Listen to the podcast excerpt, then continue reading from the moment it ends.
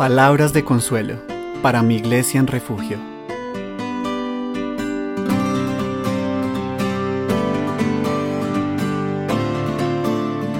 Hoy estaremos meditando en Santiago 4, 13 y 14.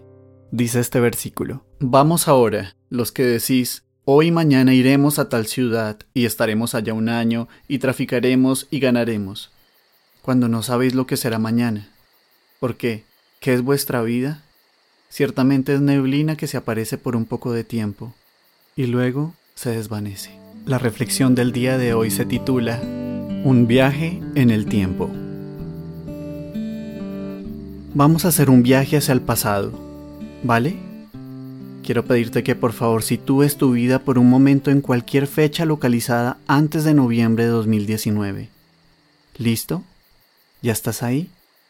Bueno, ahora quiero preguntarte, ¿en ese momento del pasado pensaste que hoy estarías en cuarentena? Obviamente no, no lo pensaste y no lo podrías haber pensado nunca, porque simplemente el virus aún no existía en la mente de nadie. En ese momento posiblemente consideraste que este 2020 harías muchas cosas, que viajarías, que estudiarías y que este sería uno de los mejores años de tu vida. Y si no lo pensaste así, de seguro nunca deseaste que tu 2020 transcurriera en cuarentena.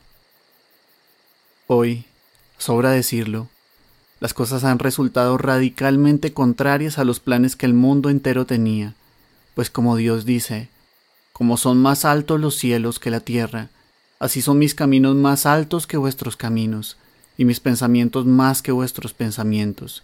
Isaías 55:9.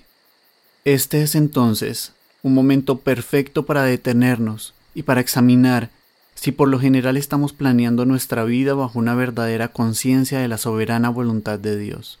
Porque no se trata simplemente de acompañar todos nuestros planes con la muletilla de si Dios quiere o si Dios permite, sino de ser conscientes realmente de ello, de vivir nuestro presente y de contemplar nuestro futuro a la luz de que si el Señor quiere, viviremos y haremos esto o aquello. Santiago 4:15. Finalmente, podemos estar confiados en que este plan divino para el 2020 era más beneficioso para nosotros que el que nosotros teníamos en mente, tan superior como se alejan los cielos de la tierra, aunque de seguro nuestra carne, en este mismo momento, esté pensando lo contrario, pues sabemos que a los que aman a Dios, todas las cosas les ayudan a bien, esto es, a los que conforme a su propósito son llamados. Romanos 8:28. Y eso incluye esta pandemia. Una vez más ha quedado claro que el hombre sigue siendo hombre y que Dios sigue siendo Dios. Por tanto, lejos de todo orgullo, humillémonos ante el Señor cada día, sometiendo nuestros planes y nuestra vida a la entera conciencia de su presencia, de su gobierno y de su decreto.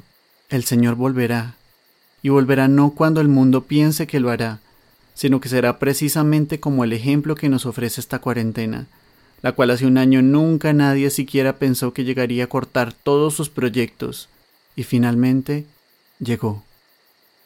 Asimismo nuestros planes, por maravillosos y viables que parezcan, no detendrán la súbita venida del Señor en gloria en el día final, porque el día no lo escogemos nosotros, el día lo escogió Él. Asegurémonos entonces de estar preparados, creyendo en Cristo hoy y mañana también, y así sucesivamente hasta que vuelva Él.